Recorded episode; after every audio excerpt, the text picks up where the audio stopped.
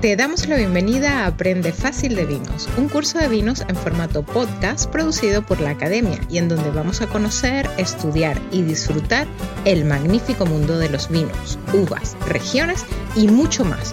Todo en 30 clases presentadas por tu anfitrión, Mariano Braga. Hola a todos y déjenme darles la bienvenida a la tercera clase, al tercer episodio de Aprende Fácil de Vinos, este curso online en formato podcast que hemos desarrollado en la academia y en donde en estas 30 lecciones, en estas 30 clases, vamos a ir descomprimiendo el mundo del vino. Lo vamos a ir decodificando y hablamos de la uva, hablamos de la Riesling en la clase anterior y en la clase de hoy, en la edición número 3 de Aprende Fácil de Vinos, vamos a hablar de la variedad de uva blanca que es la reina indiscutida del mundo y es la Chardonnay. Chardonnay, Chardonnay se escribe, pero lo pronunciamos Chardonnay Chardonnay es la reina indiscutida de las variedades de uva blanca, sobre todo porque está en todos rincones del mundo. Hay Chardonnay dando vueltas en México, hay Chardonnay dando vueltas en Uruguay, hay Chardonnay dando vueltas en el sur de Brasil, hay Chardonnay dando vueltas en Bolivia y hay Chardonnay dando vueltas en cualquier lugar en el que levantes una... Eh, en Japón hay Chardonnay. Hay Chardonnay en todos lados. Chardonnay es una variedad que tiene su origen en la Borgoña, ya hablaremos de Borgoña y hablaremos de Francia como gran, eh, como los Chablis, como gran estandarte del Chardonnay a nivel mundial, pero internacionalmente sumamente apreciada por esta capacidad que tiene para madurar y para producir vinos muy diversos en una gama amplísima porque tenemos chardonnay súper frescos, tenemos chardonnay con estilos californianos, de lo que ya vamos a hablar, sumamente maderizados y complejos, intensos y gordos y alcohólicos y voluptuosos en boca. Y también tenemos al chardonnay como una base absoluta de los vinos espumosos y de los grandes vinos con burbujas del mundo. Y también te digo lo mismo, en todos lados, en cualquier rincón del mundo. En California, sin duda, en el Valle de Napa, ahí se eh, difundió un estilo del que vamos a hablar en un ratito en el sur de Australia, sin duda, en Argentina hay hoy una gama de Chardonnay impresionantes en el sur y también en el Valle Duco, en Gualtallarí. Ni hablar Chile, es un gran referente de, del Chardonnay, Sudáfrica, Australia, Australia te decía, el sur de Australia, bueno, es, es, es, es como un gran ícono junto con Borgoña y con, y con, em, y con Napa, te diría que ese, que ese triángulo sur de Australia, el Valle de Napa dentro de California en los Estados Unidos y Borgoña en Francia serían como los tres grandes íconos del Chardonnay en estilos también bastante distintos, ¿no? Pero son como tres grandes eh, e, estilos, pero como te digo, la versatilidad que tiene realmente eh, hace que sea fácil de encontrar en cualquier lugar del mundo y muchos de los grandes vinos de cada mm, digamos, eh, vos me decís, bueno, los mejores blancos de Chile están elaborados a base de o los mejores blancos decimos, bueno, esto ya queda a discreción de cada uno de nosotros como bebedores cereales, ¿no? De qué es lo que nos gusta y nos deja de gustar. Pero eh, sí te podría decir, o los vinos más costosos, o los vinos blancos ícono de las bodegas, o los vinos mejor puntuados por la prensa internacional. Bueno, en general hay algo de Chardonnay ahí metido sin lugar a dudas. El Chardonnay tiene, vamos a la parte aromática del Chardonnay.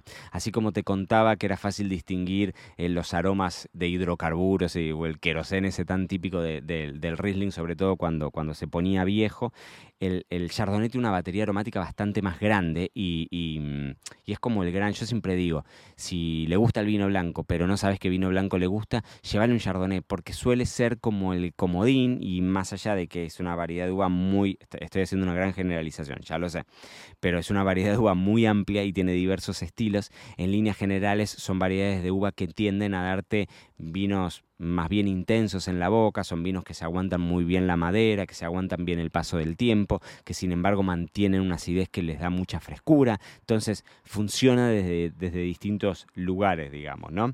Em, y aromáticamente tienen estas notas de frutas tropicales, cítricos, miel, eh, cuando tenés una ya lo, ya lo vamos a hablar, pero cuando tenés una fermentación maloláctica, ya lo vamos a hablar en la elaboración de vinos blancos, acá que, le queda muy bien al chardonnay todas esas notas de nueces, de manteca, de pan tostado, que a veces tiene que ver con, el proceso ese mismo de, de elaboración, ¿no?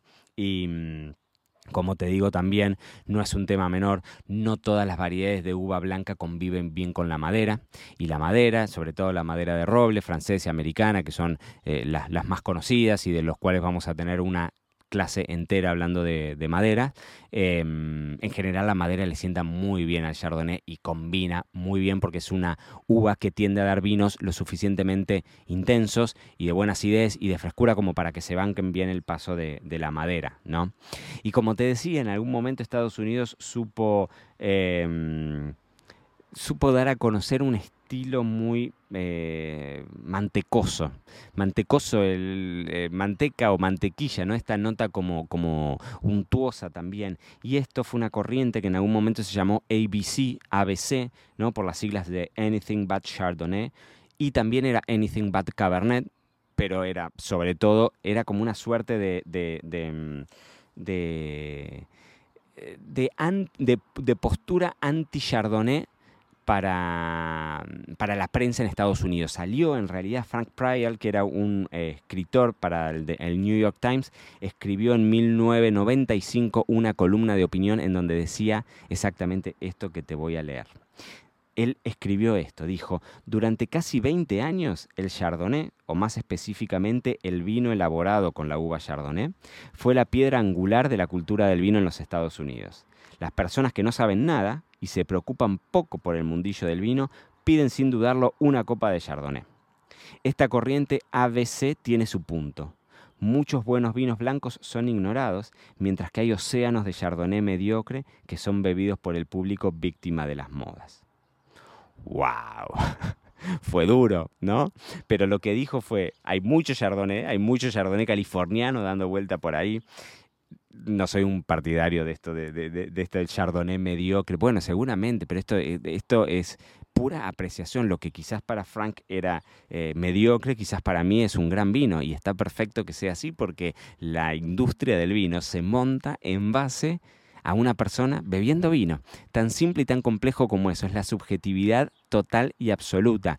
Hay parámetros objetivos, medimos un pH, medimos el alcohol, eso lo medimos, eso es objetivo, pero de ninguna manera es objetivo el resto de las acciones que vamos a evaluar cuando vamos a evaluar un vino. Entonces, decir mediocre un chardonnay, bueno, seguramente serán del montón, puede haber porque el precio puede ser del montón o porque puede haber algunos parámetros, eh, digamos, técnicos, pero si a vos te gusta el chardonnay mediocre y crees que el chardonnay mediocre es superior al chardonnay eh, mm, catalogado con 100 puntos por el crítico X, aguante el chardonnay mediocre. Y de eso se va a tratar siempre el mundo del vino. Más allá de eso que dijo en su momento Frank Pryor, eh, la realidad es que el Chardonnay siguió su escalada, siguió su escalada. Eh, en algún momento el Riesling alemán o el Sauvignon Blanc de Nueva Zelanda habían en algún punto opacado el, digamos, la popularidad del protagonismo del Chardonnay en, eh, en, Estados Unidos, pero siempre, siempre el Chardonnay sigue siendo number one de los más vendidos dentro de Estados Unidos porque es una categoría que más allá de esta corriente ABC, eh, funciona y ha, trascendido fronteras y ha logrado que un montón de adeptos se, agarren cual bola de nieve al concepto del Chardonnay. Y también hay que decirlo, hay momentos para todo. A mí me encanta el Chardonnay fresco. A mí en algún momento me mm, decía el Chardonnay una de mis uvas preferidas. Hoy encuentro muchísimo placer tomando mucho Chardonnay de acidez muy marcada. Pero entre ustedes y yo, o no entre ustedes y yo, porque este podcast lo escuchan decenas de cientos de miles de personas seguramente. Cuando lo estés escuchando será, será, será uno más que podrá opinar como yo o no, pero un gran chardonnay maderizado con esa nota mantecosa sin duda es algo que siempre vamos a valorar y a mí me encanta y yo realmente lo, lo, mm, celebro un montón. Sí es cierto, y esto es como un, un, equilibrio dentro de lo que te digo, que a veces como pasa por ejemplo con la Bionier, la Chardonnay, la Chardonnay es una uva que tiende a dar mucho volumen en la boca. Entonces, en ocasiones la podés etiquetar como de una uva pesada en el paladar. Por eso es que es tan importante, por ejemplo, en zonas como Chablis, que tienen una acidez súper notoria, el chardonnay de buena acidez equilibra. Siempre vamos a buscar eso en el paladar. Vamos a buscar si hay mucha estructura, sea en un blanco, en un tinto, en un rosado, en un naranjo, en un espumoso, en el estilo de vino que tengamos enfrente. Siempre vamos a valorar el equilibrio. Que sean vinos que disfrutemos, pero que podamos tomarnos una segunda copa. Y a veces nos pasa, puede pasarnos con un chardonnay hipermaderizado, o sea, donde la madera eh, opaca todo el resto y quizás eh, le falta acidez, bueno, en esos vinos puede sucedernos que nos resulten más cansadores. Pero hoy se elaboran Chardonnay increíblemente interesantes, con acidez súper conservadas, con madera, con, sin madera, con más madera, con menos madera, pero como siempre decimos acá, la clave está en que vos del otro lado te animes a ir a probar.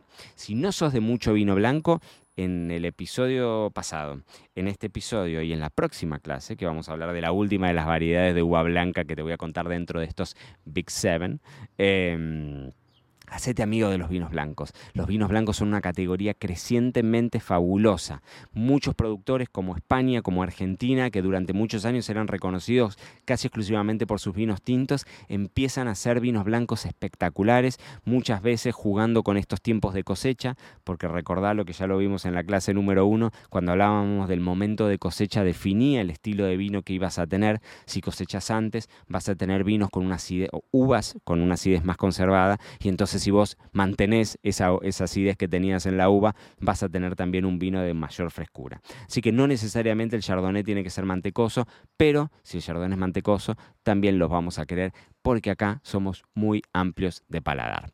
Así que dicho eso, eh, los dejo con esta eh, unidad. Espero que hayan aprendido algo del, del chardonnay y la próxima el próximo capítulo, la próxima clase, la clase número 4, vamos a hablar de la tercera gran uva blanca que domina la escena internacional. Vamos a hablar de mi preferida, mi uva blanca preferida. Vamos a hablar de la Sauvignon Blanc. Así que ahí te espero. Gracias por acompañarnos en este episodio de Aprende Fácil de Vinos con Mariano Braga. No olvides valorar y suscribirte y recuerda que siempre te estamos esperando en marianobraga.com barra academia para aprender, divertirte y llevar tus conocimientos del vino hacia el siguiente nivel. Ahí nos vemos.